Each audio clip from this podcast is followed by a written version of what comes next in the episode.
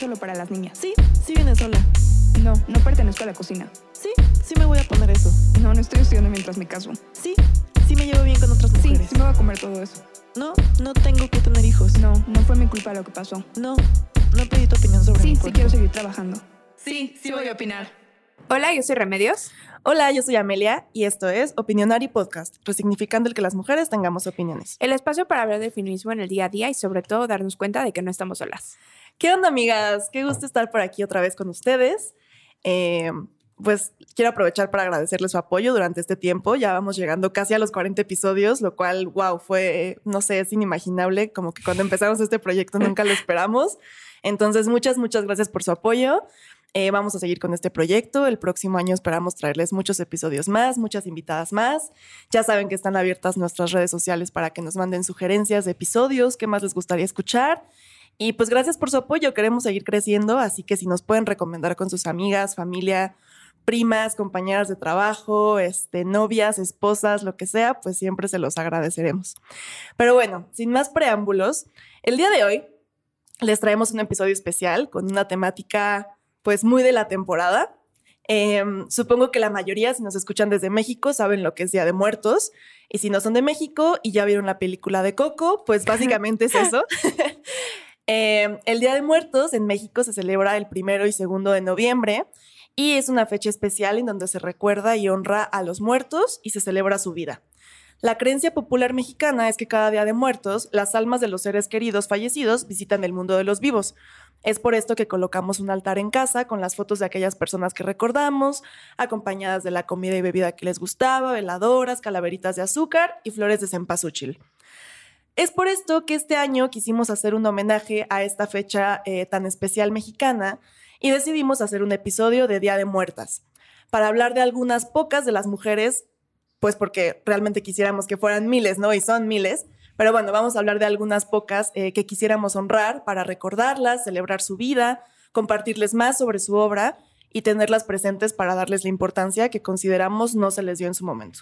Sí, y bueno, ayer que estaba como que leyendo algunas cosas, eh, me parece muy interesante que a partir del año 2000 es cuando se comienza esta nueva tendencia a dar esta como revisión histórica de la participación de las mujeres en toda la historia. Mm. O sea, es, es realmente muy reciente. O sea, ¿quién lo empezó a hacer o por qué? O sea, como que comenzó más bien este, varias historiadoras como a preguntarse justo como, bueno, es que partimos de esta idea de que mientras los hombres estaban afuera luchando por los derechos, el cambio y todo, como que las mujeres siempre han sido como de su casa y obviamente es esta idea de resignificar toda la importancia de la labor doméstica y todo, pero también de decir, bueno, ¿y qué pasa con pues con todas estas mujeres que también han participado? sí, borradas de la historia. Exactamente, y que no les damos el, ni siquiera el reconocimiento que se merecen, ¿no? Entonces, bueno, pues justamente hablando de esto, yo la primera que les voy a contar es de Valentina Ramírez Avilla, que creo que es, la verdad es que yo también me sorprendí mucho. eh, todos seguramente ubican la salsa Valentina aquí en México. sí. Bueno, la, el nombre viene de ella y de Órale. su historia. Y la Mm. verdad es que es una historia, ah, bueno, se las voy a contar, para Ajá. que se den cuenta, yo también me quedé como que muy impresionada. Ajá. También la conocen como la Mulan mexicana o ¿La leona de Norotal. ¿La mulata? La Mulan. ah, la Mulan. ok. Sí. Bueno, eh, ella nació mientras estaba el porfiriato y cuando comienza la Revolución Mexicana, ya que solamente podían participar los hombres, ella lo que hace es que se viste de hombre para poder participar. Ella nació en, 1900 en 1893, perdón, cerca del estado de Durango. Y su papá había trabajado, este, obviamente, como campesino en ese tiempo. Y cuando comienza la revolución, el papá se une a las fuerzas revolucionarias, pero como ella solamente, bueno, más bien como ella no puede ser aceptada porque era mujer, decidió disfrazarse de hombre, tal cual. Entonces, a sus 17 años, se disfraza de varón para ingresar a las filas del ejército revolucionario, ¿no? Eh, imagínate, o sea, de verdad, es que sí es como ver las fotos, porque incluso hay fotos, las pueden buscar, y pues, eh, o sea, tal cual es como que se cortó las trenzas o se las quitó y andaba así, y la verdad es que fue aparte de todo alguien que destacó por su, por su actuación en la revolución, o sea, ni siquiera es como que... ¿Sabes? De pues, relleno. exacto, así un cabo más, ¿no? Realmente, o sea, se le reconoce mucho en el combate de Puente Pumarejo, en Culiacán, el cual logró que saliera el gobernador Diego Redo de ese entonces. Después, o sea, e- ella estuvo casi cinco meses participando en la revolución activamente y te digo, o sea, como que o sea, bien, ¿no? No era como nada más de eso, o sea, bien, o sea, participaba, luchaba todo y fue cuando se dieron cuenta de que era mujer. Mm. Entonces, evidentemente la expulsaron y pues ahí les va la parte más triste de todo. Ay, no. Este, cuando regresa a su casa, pues su mamá y sus hermanos y todo el mundo como que la rechazó por haber hecho eso Mm. y ella literalmente, o sea, murió mendigando en las plazas. Ay, no. Ya sé, o sea, como que sí me, o sea, al principio dices, está, pues es todo, ¿no? O sea, al final de cuentas es el contexto en el que evidentemente ella como mujer quería participar y no podía, ¿no? Este, y entonces toma esta decisión muy valiente de decir, bueno, lo hago de todas formas y me disfrazo de, de hombre y todo. Y la verdad es que al final como que sí dije que, o sea, al final Qué se me hace muy trágico, justo. Ay. Pues recordémosla hoy. Sí. Y prendámosle una velita. No, y aparte creo que eso es importante, ¿no? O sea, como que todas, em, pues eso, o sea, como que de repente en la revolución así estudias más como a los grandes generales y a los, ¿no? Ajá. Y digo, creo que también tenemos que comenzar a hacer un espacio para todas las mujeres que participaron, independientemente de ella, también a todas las Adelitas y a todas las mujeres que estuvieron, o sea, pues ahí, o sea, en el campo de batalla. Sí, totalmente. Ay, qué triste. Sí va a ser un episodio medio triste, oye. Yo también tengo unas historias medio trágicas. Pero bueno. Eh, bueno, ahora yo me voy a ir del otro lado del mundo completamente y les voy a contar de una escritora que falleció justamente este año, el 21 de marzo del 2021, a los 89 años. Ella era Nawal el Saadawi, que fue una escritora y médica egipcia. Me pareció muy interesante su historia. Eh, les cuento un poquito. De entrada, eh, bueno, ella nació en Egipto y gracias a que su mamá la apoyó cuando se negó un matrimonio forzado a los 10 años, ella empezó a escribir y desde ahí nunca lo dejó. Mm. Como egresada de la carrera de medicina, con especialidad en psiqui- psiquiatría, desde los años 50 trabajó con mujeres cuyos derechos humanos habían sido violados. Y fue por eso que empezó a inspirarse y siempre trabajar a favor de los derechos de las mujeres en Egipto. Eh, en algún momento llegó a ser directora de salud pública en su país y consejera de la ONU para el programa Mujeres en África. Al vivir en un país tan conservador como Egipto, donde se practicaba el Islam, vivió mucha represión no solo debido a su género, sino por su obra y activismo.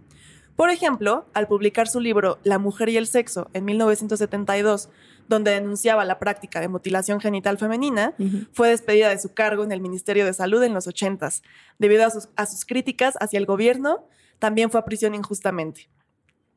Entre rejas escribió una novela, de hecho la más destacada, que se llamó La caída del imán, en la que denunciaba cómo los hombres utilizan la religión, la política y la moral para controlar a las mujeres.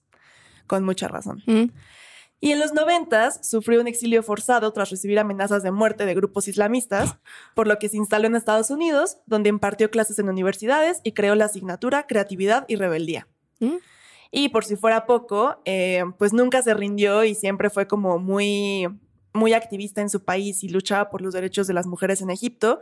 Así que en 2011 regresó para participar en protestas pro democracia y seguir difundiendo su pensamiento. Y pues esta es más o menos una probadita de la vida y obra de Nawal El Saadawi. Pueden encontrar sus libros, sus escritos, sus ensayos todavía en internet. Eh, como les menciono, acaba de fallecer este año, entonces pues nada más me parece como bastante relevante que sepamos quién fue, qué hizo y que sigamos leyéndola, porque como podrán ver, pues lamentablemente sus luchas por las que tanto escribió, eh, pues siguen vigentes, ¿no? Entonces, pues hay que seguirla teniendo presente. No, y aparte creo que, o sea, qué complicado, ¿no? O sea, el tener que dejar todo y, y, y por lo que crees, a final de cuentas, ¿no? Y lo que crees aparte es lo correcto. Sí, ya sé. Y además, qué loco que yo no sé cómo llegó a ese pensamiento viviendo en este contexto como Tan, tan machista, cómo fue que ella le cayó el 20, ¿no? Que es de lo que muchas veces hablamos, como que nosotras nos sentimos las raras en nuestra familia, pero bueno, o sea, tienes más cerca ejemplos feministas y de cosas, pero allá en un entorno completamente cultura, machista en los 50, como que dices, wow, ¿cómo, cómo estaba tan adelantada, no? Pues sí, o sea, yo creo que ahí sí tiene mucho que ver los, o sea, tu mamá y tu papá, definitivamente. O sea, que tanto te apoyan, te impulsan y no te quieren ver como diferente porque seas mujer. Pero sí, definitivamente, también por su educación, creo que es difícil. O sea, hay ciertos Sí. países en los que evidentemente se complica más. Sí. Pues sí. Pues sí. Sí, este episodio debe estar medio dramático, creo. Sí. es un episodio triste. Pero bueno. Bueno, la siguiente va a ser Santa Teresa, Santa Teresa Urrea, conocida como la Santa de Cabora. Ella nació aquí en México durante el porfiriato y desde chica tuvo varias enfermedades. Ah, todas estas enfermedades como que se le asociaban más bien como una cuestión mística, porque dicen que comenzó como a como tener como visiones, digamos, de lo que iba a pasar. Pero independientemente de todo esto, este, obviamente, justamente ahí, o sea, más bien el que al parecer le influenció mucho fue su papá, Como a estudiar y seguirse preparando y todo. Este, entonces ella lo que, o sea, como que en general hablan mucho, muy místico de ella, no sé, como que dicen que tenían poder sanador en las manos y Sherla cuando realmente lo único era que pues sabía de medicina y entonces podía ayudar a muchas personas. Ujú. Eh, entonces, también ella comienza a darse cuenta de todas estas injusticias que sufrían las personas. Ella vivía, este, bueno, más bien tuvo mucha influencia al norte del país, en Chihuahua y Sonora, sobre todo porque ella lo que quería era que todas las comunidades indígenas pudieran recuperar sus tierras. Entonces, como la comenzaron a ver como, pues justamente, o sea, de ahí es donde viene el- la santa, ¿no? A final de cuentas, todas estas comunidades comienzan a darse cuenta de que ella realmente pues busca algo pues muy bueno para ellos y demás. Y de hecho, antes de Río Blanco, eh, que es como una de las más conocidos eh, huelgas que por la que inicia la Revolución Mexicana, hubo un levantamiento en Tomochi, que es una comunidad indígena en el que las fuerzas porfiristas fueron y mataron a toda la población indígena, o sea, literal, incendiaron el pueblo, así, horrible. Y dicen que realmente este, ella tuvo mucho que ver en que este pueblo se levantara y que dijera como, pues es que ya estamos hartos, ¿no? O sea, de que nos traten así, de que las cosas sean así como tan, tan malas y Porfirio Díaz, por mantener su buena imagen, mandó matar literalmente a todo el pueblo. Entonces ella se vuelve como una, digamos, eh, perseguida política por parte del porfiriato. Entonces ella tiene que, creo que es arrestada y después tiene que exiliarse a Estados Unidos. Mm. Y desde Estados Unidos sigue ella apoyando a los periódicos como revolucionarios y todo, pero aparte allá abre un dispensario para atender a los mineros mexicanos y negros, porque no había servicios sanitarios para ellos. Y realmente fue una mujer que se destacó mucho por esta parte revolucionaria, o sea, como por el apoyo y todo, pero también como un, ¿cómo decirlo? Como un símbolo de libertad y de, Claro. o sea, para muchas personas, ¿no? Y eso creo que está, o sea, está padrísimo. Y, y sí la meten como es justamente como la santa de, porque se le atribuyen como estos poderes Ujú. místicos y demás. Pero, o sea, realmente era más bien esta parte de que le interesaba a la gente y le interesaba que la gente estuviera bien y se preocupaba por cuidarlos y por atenderlos y por cuestiones súper básicas como salud o higiene, ¿no? Y que la gente comenzaba a recuperarse. Entonces, la verdad es que creo que es una mujer que, o sea, es impresionante, ¿no? Y lo que decimos otra vez, la época, todo, ¿no? Y aparte, el interés que tenía, porque, o sea, pues es como que también era muy fácil salir de esta parte y decir, pues yo no me, no me meto, ¿no? O a final de cuentas cumplir más con su, con su rol, ¿no? O sea, dicen que el papá literalmente le decía como de, ya deja de trabajar, llevas días sin descansar y todo. Y ella era como de, no, o sea, casi, casi, oblígame, ¿no? O sea, de que, Sí. no, o sea, que un día, esa historia así como que dije que no. Que el papá le apuntó con una pistola a la cabeza y le dijo, ya deja de trabajar. Y que le dijo, jálale, o sea, dale, yo no, o sea, o sea, entonces, ¿cómo, cómo, cómo no podemos estudiar a estas mujeres? ¿Cómo no podemos saber de ellas? Tan hasta- valientes. Exactamente, y que tanto aportaron y que tanto hicieron hasta mucho después, ¿no? Y bueno, obviamente todas las que no sabemos también. Claro. Entonces, sí, o sea, como que me parece un símbolo muy importante y es alguien que, pues, no, yo no tenía, o sea, hace, no sé, tal vez un año aprendí de ella apenas. No, yo es la primera vez. ¿Cuál es su nombre? Se llama Santa, bueno, es Santa Teresa Urrea. Urrea. Bueno, Teresa. Bueno, sí, Teresa Urrea. Teresa. sí. Pero la verdad es que sí, o sea, creo que es, es, es eso, es muy importante como que comenzar a tomar conciencia de todo el impacto que tienen las mujeres en todos estos procesos históricos, ¿no? O sea, de, pues de todo, o sea, no solamente como compañía. Sí, totalmente. Bueno, pues yo la siguiente mujer que tengo, eh, fíjate que es una mujer que yo creo que la mayoría ya conocíamos, pero no sé, como que a mí, quizá porque por la época no coincidimos mucho, no la tenía tan presente. Eh, ¿Has escuchado de Soraya Jiménez? Bueno, pues eh, ella, eh, por si no han escuchado sobre ella, fue una mujer que nació en Naucalpan de Juárez, Estado de México, y es muy famosa porque a los 16 años consiguió su primer título internacional en, en alterofilia, que es el deporte de levantamiento de pesas. Pero no solo eso, sino que en la mañana del 18 de septiembre del 2000, ella le dio a México su primera medalla de oro en una categoría femenil en los Juegos Olímpicos de Sydney. Soraya Jiménez marcó un antes y un después en el olimpismo mexicano y se convirtió en un ejemplo para que otras mujeres se sumaran a la lista de las atletas mexicanas que le han dado medallas a México en alterofilia. Lo triste de esta historia es que el 28 de marzo de 2013, a la edad de los 35 años, ella murió víctima de un infarto.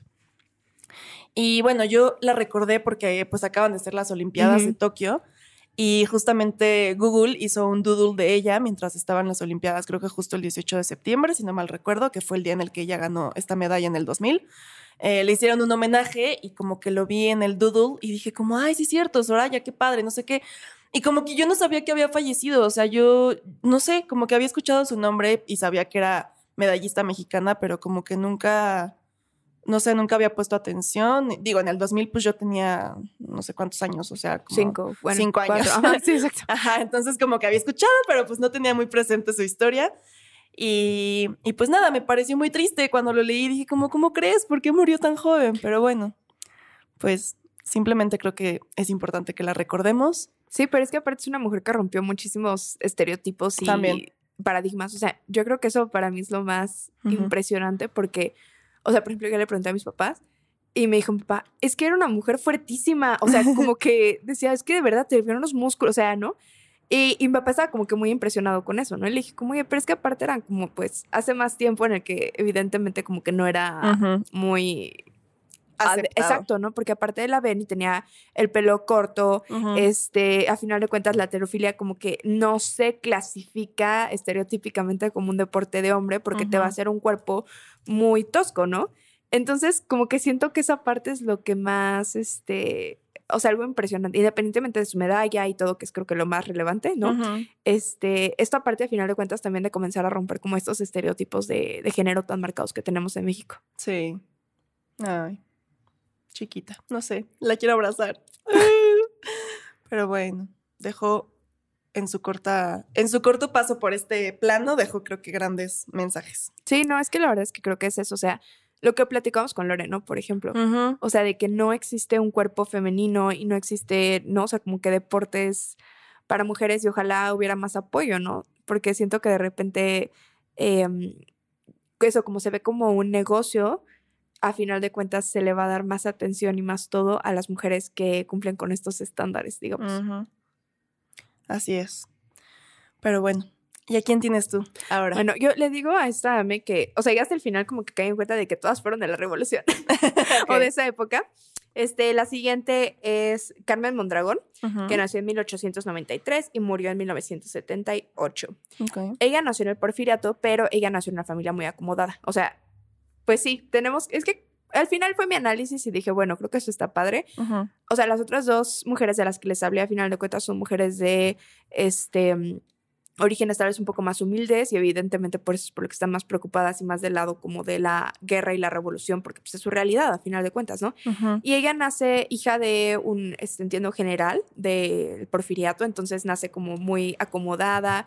Eh, cuando se va al exilio Porfirio Díaz, su familia también como que sale de México, pero se va a Europa, o sea, como que es muy, muy bien educada, digamos, ¿no? Este, después se casa igual con un general de aquí de México, o sea, como que todo muy, una vida muy, eh, justo muy de esa época de una familia acomodada, ¿no? En la que ella evidentemente no se dedicó a nada más que a, a, su casa, a que todo estuviera como perfecto y así, pero a ella le gustaba pintar y mm. entonces comenzó poco a poco como a pintar.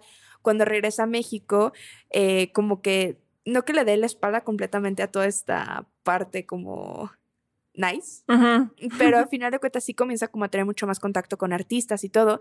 Y entonces, eh, la verdad es que también me parece que, o sea, yo me pareció muy interesante todo lo que hizo después. O sea, después comienza ella propiamente a pintar como Nahui Olin, que en náhuatl significa cuatro movimientos o perpetuo movimiento, y es considerada como una de las primeras feministas en México.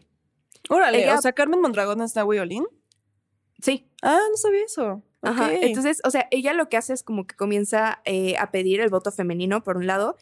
Eh, eh, y evidentemente todos los derechos, ¿no? De la mujer, o sea, que tengamos los mismos derechos que el hombre, que tengamos acceso a trabajo, la maternidad que sea como pagada y que sea como reconocida como tal, el derecho a poseer tierras, a- y, y también esta parte que es muy interseccional, me encantó, a integrar a las mujeres indígenas. O sea, que Mm. no es solamente como esta parte de, ¿sabes? De la élite y la ciudad y todo, ¿no? Sí, o sea, Sino- se salió de su Exacto, privilegio. totalmente. Y aparte también habla de que todas las mujeres debemos de tener acceso a la educación. Incluso ella misma posó desnuda para algunas este, pinturas y todo, y era como un escándalo, así como que no. Entonces, la verdad es que sí me parece como que una historia muy. No sé, o sea, te digo, como que es igual en la revolución durante este tiempo, pero es completamente la otra. La otra cara de la moneda, ¿no? Es una mujer que nació en una casa muy acomodada, que nunca hubiera tenido que preocuparse por nada, ¿no? Y que aún así, este, si bien no durante la revolución, eh, pues sí cambió esta parte, ¿no? O sea, de decir, pues no, o sea, hay otras cosas más importantes y buscar una cosa mayor. Y sus pinturas, la verdad es que búsquenlas, están increíbles. Ujú. Este, entonces sí, bueno, si no la conocían, se las presento y también a ella hay que ponerles faltar. Sí, totalmente. Fíjate que yo se había escuchado el nombre de Nahui Olin, pero Ajá. no tenía idea del antecedente De ni toda nada. la historia. Sí, no, Sí. yo también, yo he visto como las pinturas, porque creo que es como, ahora sí que es su nombre artístico, digamos, entonces como que eso lo asocia más como con las pinturas y todo. Eh, y cuando te pones a ver como detrás de esto, eh, pues hay una historia muy interesante y creo que lo que a mí más me gustó es que, como dices, salió de su privilegio para ver más allá, ¿no? Sí. Y aparte, pues eso es como hablar de feminismo propiamente ya, este, y aparte, como ex- esta parte de exigir derechos y de, no sé, como que sí, me gustó muchísimo, me pareció alguien definitivamente muy, muy admirable. Sí, súper padre. Muy bien. Em, pues la siguiente que yo les traigo, otra vez me las voy a llevar así a un año lejísimos y a otro lado del mundo completamente para que no se aburran. O sea, vamos a. Este, este episodio es un viaje. Em, bueno, El mío es nacional y el tuyo internacional. Ándale, exacto. Tenemos aquí dos vuelos. Eh, bueno, eh, la siguiente persona que yo les traigo, la siguiente mujer, es Safo de Metilene. ¿Has escuchado de ella? Mm, O sea, creo que alguna vez, pero no. Ajá. Muy poco. Ok, bueno. Ella fue una poetisa griega y actualmente es un icono, un icono LGBT. ¿Mm? Ella es la mujer que inspiró la palabra lesbianismo. Ok. Safo de Lesbos o Safo de Mitilene nació, vivió, amó y murió entre el 650 y 610 a.C. en la isla de Lesbos, en Grecia. Ok, sí, sí, vamos muy atrás. Muy atrás, es un viaje en una máquina del tiempo. Bueno, eh, lo curioso sobre ella es que hay pocos datos ciertos sobre su vida, entonces todas han sido como mm, conclusiones a las que se han llegado, eh, bueno, a las que han llegado los historiadores y las historiadoras por los pocos datos y- e información que se ha encontrado, pero se cree que perteneció justamente también a la aristocracia, o sea, ella Mm, también como que nació en una familia acomodada, llevando la vida propia de las mujeres de la clase alta. Gracias a eso, ella tuvo oportunidad de fundar la academia Casa de las Servidoras de las Musas para enseñar literatura, canto, poesía, ciencias, música y danza a las chicas jóvenes. Se cree que fue en esos años donde tuvo relaciones homosexuales con otras mujeres, ya que se han recuperado fragmentos de poemas dirigidos a algunas de las mujeres que convivían con ella. Los temas de sus escritos se, basaba- se basaban principalmente en la familia, hermanos, hijas, amigas, amantes y pasiones, pero nunca hablaba de amores masculinos, situación por la cual se tiende a creer que era homosexual. Lamentablemente, en 1073, el Papa Gregorio VII mandó a quemar toda su obra porque la definió como inmoral y pecaminosa, por lo que de los nueve libros de poemas que escribió, solamente se salvó completa una de sus obras, la Oda a Afrodita, la cual pueden leer en internet. Y pues no existe ningún dato o documento que hable acerca de la fecha o causa de su muerte. Y bueno, ella es Safo de, Mitilene, es de ahí, como ven, nació en la isla de Lesbos y es por eso que después, eh, bueno, se deriva la palabra lesbiana, un poco porque ella fue como de estas pensadoras que, que empezaban a hablar como del amor entre mujeres. Y eh, no sé si también han escuchado como el término sáfico, pero también se usa mucho como eh, las mujeres sáficas. Este, yo, yo medio lo había escuchado eh, justamente como para hablar de mujeres que tienen relaciones con mujeres, Mm. eh, como otra forma de decir lesbianas o no sé, y pues viene de ahí, de que ella era Safo de, de Mitilene. Mm. Y, y ya, esa es la historia de, de Safo para que, pues no sé, la conozcan. Es que, o sea, ve, o sea, al final de cuentas, ¿desde cuándo? Exacto, o sea, es Sí. como no es nada moderno, o sea, la homosexualidad ni las mujeres que andan con mujeres y que les gustan las mujeres, o no, y sea, las mujeres aparte como eso, como importantes en la historia y que han hecho cosas trascendentes y que no es nada más como que, ay, no sé, qué triste. Sí. Porque aparte, o sea, apenas vamos recuperando algunas, o sea, algo de inf- información, pero estamos conscientes que hay mucha información y muchas cosas que ¿Quién sabe, se no? perdieron Claro. completamente. Sí, imagínate, o sea, ella fue en el 650 antes de Cristo. O sea, ¿cuánto, cuánto no haya- habrá pasado antes de eso, después de eso? O sea, que ni siquiera nos enteramos y hoy en día todavía es como, "Ah, claro que no, no es natural que a las mujeres esas son modas, ¿no? Sí, no. O sea, ay, no. No, pero aparte, o sea, te digo, sí, y aparte, o sea, la importancia de las mujeres, o sea, de verdad, yo cada vez, o sea, ya, ese es mi nuevo go-to speech, cada vez que algún hombre dice como algo así como muy estúpido, así como de que, no sé, gente, o sea, hombres que se pelean así en la calle o cosas así, neta, es como, neta, o sea, llevamos más de dos mil años y ellos son los que aparte han dirigido todo, o sea, me molesta mucho, o sea, con esa mentalidad tan, ay, animal. Exacto, o sea, no puedo creer, de verdad estaríamos, o sea, no sé, no habría contaminación, todos viviríamos en armonía, seríamos felices, o sea, de verdad me molesta. No sé, sí es complicado porque, no sé, también siento que ellos son así por, por, por estereotipo, o sea, porque los educan así, pero pues no necesariamente su naturaleza es así, ¿no? O sea, ok, sí, pero a final de cuentas, justo si te educaron así, creo que a los 50 años ya puedes como que ser lo suficientemente autosuficiente como para determinar si es una cuestión de educación o no y no agarrarte a golpes a medio periférico. Sí, como porque hemos dejado el mundo en sus manos. Sí, pero bueno. exacto, exacto, justamente. Sí. Totalmente. Pero bueno, ¿tienes a alguien más amiga después? Ay, pues yo nada más ya así rápido les voy a contar de Remedios Varo. que yo amo con todo mi ser. Sí. Ah. no, es que de verdad es una mujer increíble. Este, ella no es mexicana, fue la única que dije, bueno, pero amo México, así que por eso la metí a mi lista. sí. bueno, ella nació en España en el 16 de diciembre de 1908 y eh, desde chica como que su papá a él a ella y a su hermano los metió muchísimo como a, a varios oficios o bueno como actividades digamos no entonces los dos aprendían muy bien matemáticas dibujo y algunos otros trabajos como de casa no Eh, era una familia acomodada, después se ubicó en Madrid, ¿no? Y ahí es cuando ella comienza como a descubrir como toda esta, como todo este amor por la pintura. Este, después el papá la inscribe en la Academia de San Fernando en Madrid y ahí es donde comienza como realmente todo este amor realmente por la pintura y a desarrollar ella como pues toda su, ¿cómo decirlo? Su forma de pintar, todas las características de su pintura, ¿no? Y después cuando comienza este, bueno, la Revolución Española y entra Franco al poder, ella está dentro de estas, este, como cápsulas antifranquistas, o sea, como para derrocar a Franco. Eh, pero bueno, evidentemente esto se vuelve mucho más complicado. Después se muda a, o sea, está como viajando un poco por Europa, como eh, sal- tratando de salir justamente de lo del franquismo, pero tenemos que estar conscientes que estaba a la par también como nazi, entonces como Híjole. que era, justo era una época complicada, ¿no? Para la gente como pues más liberal ¿no? en general. Eh, ella aparte comienza a interesarle mucho como la cuestión de la cábala, la alquimia, el tarot, la magia y las ideas esotéricas en general, eh, lo cual también era como algo muy fuera de lo normal, pero esto evidentemente influencia muchísimo la forma en la que ella comienza a pintar y todas las representaciones que hace entre el mundo espiritual y el natural y todo sí, muy surrealista. Justo que es totalmente, ¿no? Eh, después ella se muda aquí a México, llega este, justamente por la Revolución Española y aquí es donde pasa realmente toda su vida, eh, bueno, el resto de su vida y aquí es donde hace la mayor parte de su obra eh, y la verdad es que es una mujer muy inspiradora, o sea, sin duda alguna es una mujer que eh, se preocupó mucho por ella como artista, a final de cuentas, ¿no? No tanto como por ser musa, como hasta ese entonces se trabajaba, ¿no? O todo, y es un exponente increíble del surrealismo, justamente.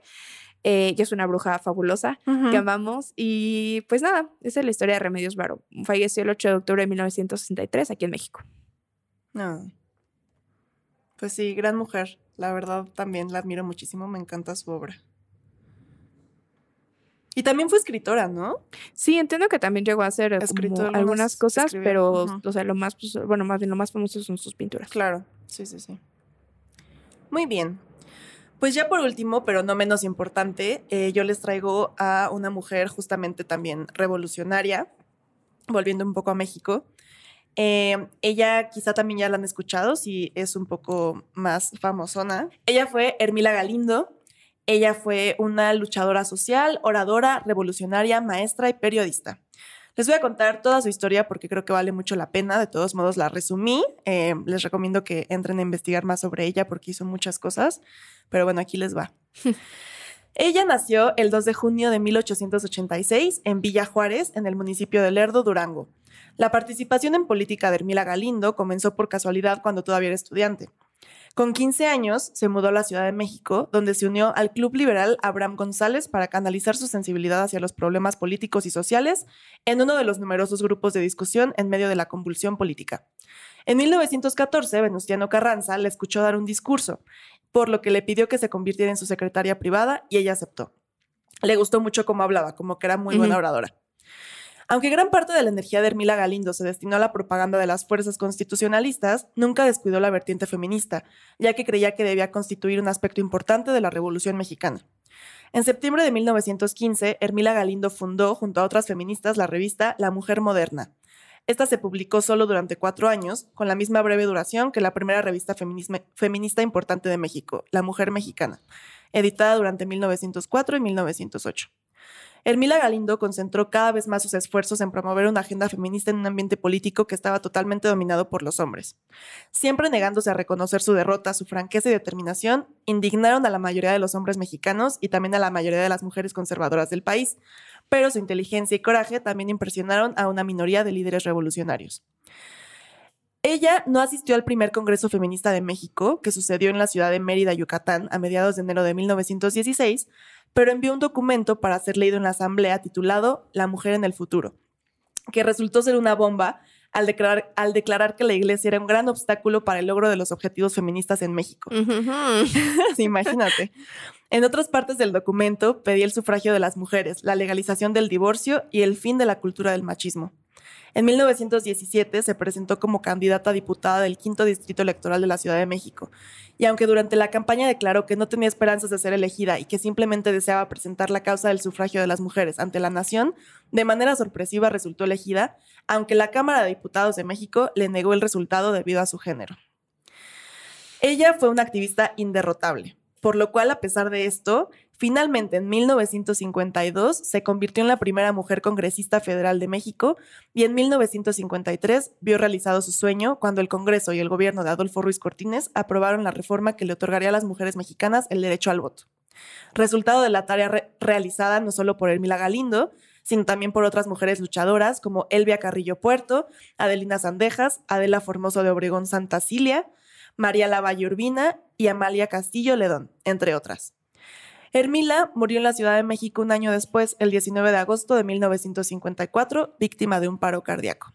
A mí lo que siempre me ha impresionado es cómo pudieron ser elegidas antes de que pudieron votar. O sea, era como, bueno, puedes ser candidata y los hombres buenos vamos a decidir si eres lo suficientemente buena. qué cínicos. Pero tú no puedes votar. O sea, ya sé.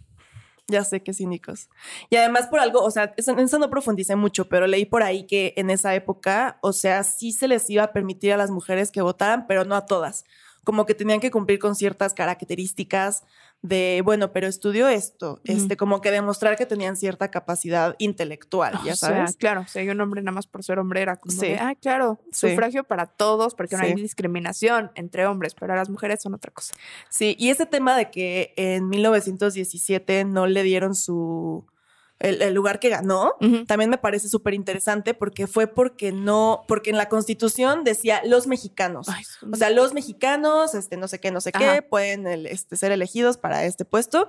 Y como decía los, de ahí se agarraron y dijeron, no, nada más es los, lo que significa que son hombres, no son las mexicanas. O sea, ¿ves? O sea, ven con el lenguaje sí puede ser exclusivo cuando quieren. Es un gran ejemplo, o sea, por eso es súper importante especificar las mexicanas, los mexicanos, les mexicanes, porque entonces con esos pretextos, o sea, realmente los está dirigido a los o sea, Debería ser algo muy absurdo, pero sí ha pasado. Claro. Qué triste. Así es. Y pues, pues bueno, ya con eso concluimos. Eh, yo quiero cerrar con una frase que justamente es de Safo de Metilene, Mitilene, perdón. Eh, ella dijo, bueno, o escribió, les aseguro que alguna persona se acordará de todas nosotras en el futuro. Ay. Que se me hizo súper bonito porque es Muy adecuado, sí, justo. Y claro que sí nos acordamos de ustedes y de todas las que no mencionamos, que hay millones más. Y de hecho me encantaría hacer 20 episodios como este. Y Y pues ya, o sea, les mando un abrazo y un agradecimiento hasta donde estén. Y pues nada, que sepan que su lucha- sus luchas no fueron en vano, que gracias a ellas tenemos mucho de lo que tenemos hoy en día Sí. nosotras. O sea, si no hubiera sido por la lucha de todas estas mujeres, no estaríamos aquí nosotras en un micrófono hablando de lo que pensamos y dando nuestra opinión de mil y un temas. Entonces, pues creo que es muy importante que las reconozcamos. Sí, que eso, justo que todo suma y que, eh, como dices, o sea, que su esfuerzo no fue en vano, ¿no? Y creo que por eso es también importante, ahora sí que es mantenernos feministas.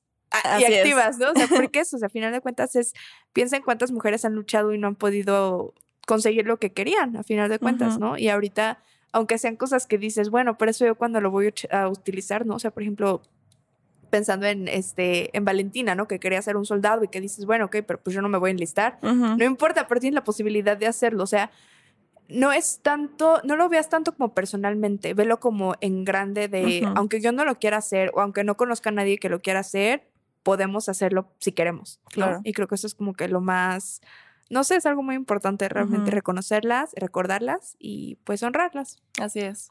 Así que bueno. Y que no toda la historia son hombres, porque si no, no sé cómo estaríamos definitivamente. quién sabe. Bueno, pues me- medio gracias a ellos hemos llegado a este punto de la exacto. historia de guerras y caos y contaminación y el mundo se va a acabar. No, pero, pero, bueno, pero, o sea, justo, o sea, a lo que voy es, si, si no hubiera habido la participación de estas mujeres tan valientes y si hubieran seguido peor. como cumpliendo con estas expectativas impuestas por los hombres toda su vida, definitivamente estaríamos mucho peor. sí. Y sobre todo reconocerlo valientes, porque imagínate, Sí. hoy en día tú dices algo que no le parece a tu familia, pero bueno, pues a lo mucho, no sé, te gritan, ¿no? Te corren de tu casa. dejan no hay de hablar, ajá. Ajá. Pero ellas era de que realmente muy valientes, o sea, porque era en un entorno donde las quemaban vivas. Muy valientes y aparte lo que dices, o sea, muy, ¿cómo decirlo? Eh, también su mente era muy avanzada, muy Exacto. progre. O sea, al final de cuentas no, o sea, para las cosas que les enseñaron muchas veces y todo, era como que pues no tenían por qué tener estas ideas tan. ¿no? Sí. Diferentes. Pues sí, bueno, pues un abrazo a donde estén. Así Vamos es. para allá todas. Exacto, ya nos encontraremos. Sí. Va a estar bueno ese té. de todas juntas. Pero bueno, pues gracias por estar aquí, amigas. Eh, mándenos, ya saben, por Instagram si tienen alguna otra mujer eh, relevante que quieran que compartamos. Cuéntenos si quieren que hagamos una parte 2 de este tipo de episodios. Y pues nada, nos vemos pronto. Nos disfruten escuchamos mucho pronto. Día de Muertos. Coman pan. Sí, mucho. bueno, bye, hasta la próxima. Bye.